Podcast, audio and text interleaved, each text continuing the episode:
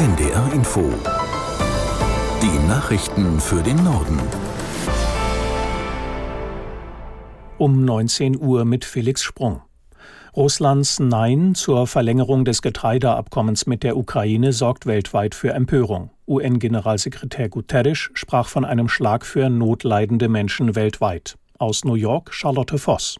Russland habe die Chance, das Abkommen weiterlaufen zu lassen, betonte UN-Generalsekretär Antonio Guterres in seinem Statement. Die Hungerleidenden hätten keine Chance, Konsumenten müssten mit steigenden Preisen klarkommen.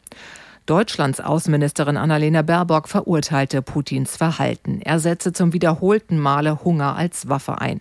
Die Grünen-Politikerin appellierte an ihn, das Abkommen nicht zu unterbrechen.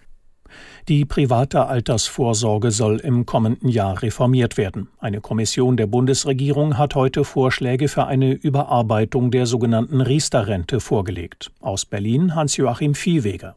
Demnach könnten künftig deutlich mehr Produkte gefördert werden als bisher, zum Beispiel auch Anlagen ohne eine Garantie für 100 Prozent des eingezahlten Kapitals. Solche Garantien machen Riester-Verträge bislang teuer.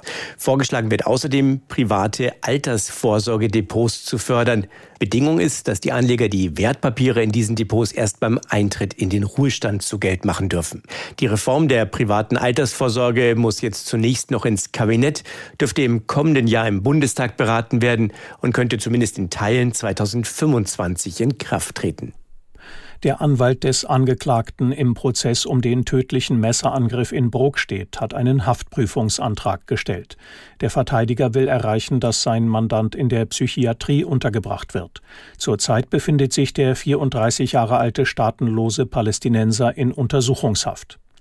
Die Staatsanwaltschaft Itzehoe wirft dem Angeklagten Mord und versuchten Mord vor. Er soll am 25. Januar in einem Zug zwei Jugendliche erstochen und vier Menschen schwer verletzt haben.